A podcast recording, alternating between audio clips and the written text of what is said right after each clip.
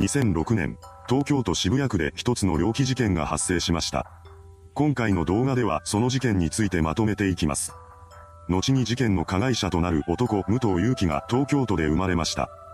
武藤には兄が一人いたようです。そして彼が生まれた数年後には後に事件の被害者となる妹のあすみさんが生まれています。これにより、一家は両親に長男、武藤、あすみさんを合わせた5人家族になりました。武藤家は両親ともに歯科医で、祖父母も歯科医科歯科部の出身者という経歴の持ち主だったそうです。当時の父親は母方の祖父が開業した歯科医院で働いていました。そのようにして一家が歯科医関係の家系だったこともあり、子供たちも歯科医になることを期待されながら育っていきます。武藤にとって歯科医を目指すことは当たり前のことだったのかもしれません。中でも長男は実家の歯科医院を継ぐことを望まれていたのでしょう。その期待に応えるかのように長男は歯科部へと進んでいます。一方で、末っ子の長女であるあすみさんは全く違った方向の進路に進んでいました。彼女は最初から歯科医を目指そうとしていません。あすみさんには昔から芸能界入りして癒し系の女優として活躍したいという夢があったのです。その夢を叶えるために高校を卒業した後の彼女は東海大短期大学部情報ネットワーク学科へと通いながら都内の芸能事務所に所属しています。あすみさんが芸能活動をする時の名前は高峰かけるというものでした。この芸名は、妖精的な雰囲気がいいという理由で付けたものだったそうです。そうして芸能活動を始めた彼女は事務所で行われる演技やダンスのレッスンに励んでいました。その努力の甲斐あって、あすみさんは演劇の舞台に出演するなどしています。より活躍の幅を広げたい彼女はそれで満足せずにドラマのオーディションを受けていました。しかし、そこでは結果がなかなか出ず、あすみさんは10回以上連続でオーディションに落ち続けています。彼女は、頑張れば結果はついてくると信じて夢を追い続けていました。そのようにして必死に頑張り続けた結果、ついにあすみさんは V シネマへの出演を果たしたのです。彼女が演じたのは脇役でしたが、それでも本人は大きな一歩だと感じていました。ですが、以降はオーディションに落ち続けてしまいます。そんな中でもあすみさんはくじけることなく、短大を卒業するまでに何とかして良い結果を出そうと努力していました。そのようにして長男は歯科医師を目指して勉強し、長女は自身の夢を追って芸能活動に励む一方で、次男である武藤祐樹はどちらにも振り切れない生活を送っていたようです。どうやら彼も長男の背中を追って歯科医師を目指していたそうなのですが、歯学部の入試には落ち続けていました。武藤は3回にわたって受験に失敗し、なおも浪人生活を続けていたようです。当時の彼は兄のように両親の期待に応えることもできていなければ、妹のように自分のやりたいことを突き通すこともできていませんでした。この事実に武藤は頭を抱えていたそうです。それに加えて彼は授業料が高い予備校の私学部コースに通っていたため、親に対する引け目も感じていました。ただ、それで武藤が荒れたりすることはなかったようです。彼は家庭の中で大きなストレスを抱えていたものの、それを表に出そうとはしませんでした。幼い頃から武藤は物静かで優しい性格の持ち主でした。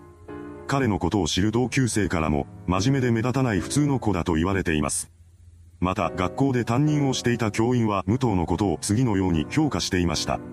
彼は宿題を忘れただけで、申し訳ありませんと自分から謝りに来るほど真面目で几帳面な生徒だった。こうした周囲の人々の話からも、普段の武藤が問題を起こすようなタイプの人間ではなかったということが伺い知れます。実際、ストレスの溜まる浪人中にも彼が家族に当たったりすることはありませんでした。それは後に事件の被害者となる妹のあすみさんに関しても同じで、昔から彼女と武藤の関係が特別悪いということはなかったようです。その証拠に、あすみさんの入学に際して武藤は彼女が通う短期大学について色々と調べてくれていました。しかし、お互いの環境に変化が生まれるにつれて二人の関係は変わっていってしまいます。高校を卒業したことで自由の幅が広がったことが影響したのか、あすみさんは家族に迷惑をかけるような行動をとるようになっていったそうです。武藤はそんな彼女の自由奔放さを見て、理解ができないと感じていました。ただ、彼女は自分の非を認めたり謝ったりすることができない性格の持ち主でした。そうしたあすみさんの性格が武藤との間に生じた亀裂をどんどん広げていってしまいます。その結果、彼らは家の中でもお互いを避け合うようになっていきました。武藤の悩みの種はそれだけではありません。当時の彼は三浪中の受験生でした。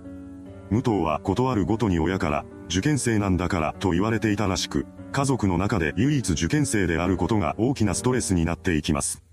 そんな中で2006年12月30日に事件が発生しました。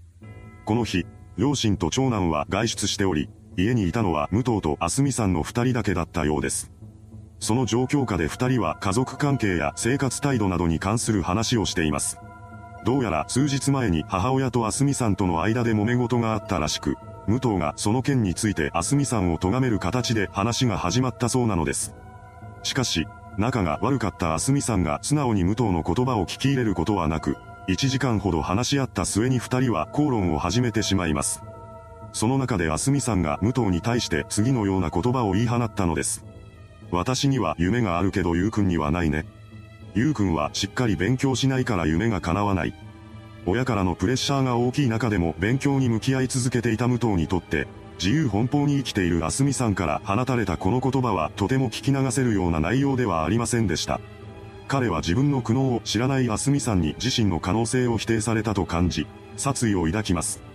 そうなった武藤が冷静さを取り戻すことはなかったようです。そして家にあった木刀を持ち出してきました。あすみさんはそのことに気がつかずに洗面所で顔を洗っていたそうです。そんな彼女の背後には木刀を振り上げた武藤の姿がありました。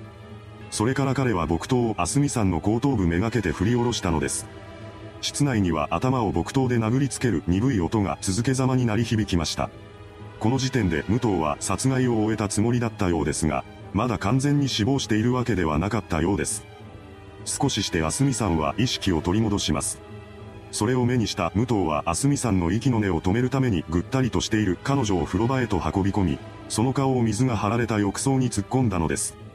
さらに、彼はあすみさんの首をタオルで締め上げています。そうして武藤は実の妹にとどめを刺したのです。あすみさんの殺害後、武藤は証拠隠滅のために遺体の処理へと動き出します。彼は遺体をバラバラにした上でどこかに捨てようと考えていました。そのために武藤は宅内にあった包丁とノコギリを持ってきます。それから彼はあすみさんの服を脱がせていきました。そうして全裸状態になった遺体の解体が始まります。武藤は包丁とノコギリを器用に使って関節部分を切断していきました。彼は淡々と解体を進めていき、最終的には十数個のパーツに切り分けられたようです。その後、武藤はバラバラになった遺体を4枚のゴミ袋に分け入れました。ただ、その袋に遺体の全てを入れることはなかったらしく、一部は流し台についているディスポーザーで処分しています。それから武藤は4つあるゴミ袋のうち3つを自分の部屋のクローゼットに、残りの1つを別の収納棚に分けて隠しました。その上で彼は切断に使った刃物と衣服についた血を洗い流しています。同じタイミングで風呂場や床などについた血液もきれいに拭き取りました。こうして武藤は隠蔽工作を進めていきます。ただ、翌日には予備校の合宿に参加するために家を出る必要があったそうです。そのため彼は数日間、家を空けることになるのですが、部屋にはまだ遺体入りのゴミ袋が残っています。それを帰ってきた家族に見つけられることを危惧した武藤は父親に対してこう話していました。友人からもらった観賞魚のサメが死んだから、匂いがしても部屋を開けないで。一見かなり無理があるような嘘ですが、まさか自分の息子が妹を殺害しているとは想像していない父親はこの武藤の言葉を信じていたようです。そうして部屋を開けられないための理由付けをした武藤は合宿に参加するため、家を後にしました。それから2日後の1月2日、帰省していた両親と長男が遺体のある家に帰ってきたようです。この時すでに時刻は深夜だったため、彼らは間もなくして眠りについています。そして翌日の朝に目を覚ました3人は家中に充満した異臭に顔を歪ませました。当時は1月ということで真冬でしたが、それでも切り分けられた遺体の腐敗は進んでいたのです。父親は武藤から、サメが死んでいるという話を聞いていたものの、それで無視できるような匂いではありませんでした。そのような状況下で武藤が合宿から帰ってくるまで放置することはできないと判断した母親は午後9時頃に遺体が隠された部屋を開けてしまいます。そして匂いの元を探った結果、遺体入りのゴミ袋を見つけてしまったのです。これを受けた父親が午後10時半頃に警視庁代々木署への届け出をしています。それからすぐに捜査が開始され、翌日未明に武藤への事情聴取が行われました。そこで捜査員が武藤に対する追及を行ったところ、彼は事件への関与を認める供述をし始めたのです。これによって武藤が死体損壊の容疑で逮捕されました。また、それからさらに11日後の1月15日には殺人の容疑で再逮捕されています。その後始まった裁判で弁護側は武藤が多重人格であったと主張して死体損壊に関して無罪を求めました。驚くべきことに、一審ではこの主張が認められる形となり、最終的には懲役7年の実刑判決にとどまっています。この判決に対して当然検察側は真っ向から対立する姿勢を見せ、東京高裁での控訴審が始まったのです。その中で公判が重ねられていき、2009年4月28日に開かれた控訴審判決公判では一審判決が破棄される形で武藤に懲役12年が言い渡されました。これが一審判決を上回る判決だったため、弁護側は不服を唱えて最高裁に上告しています。ですが最高裁は2009年9月16日に開かれた判決公判でこの上告を棄却しました。この時をもって武藤の懲役12年が確定したのです。いかがでしたでしょうか？実の妹の言葉に激光して強行に及んだ兄。犯行内容の異常性から、社会にも大きな影響を与えた事件として知られています。それではご視聴ありがとうございました。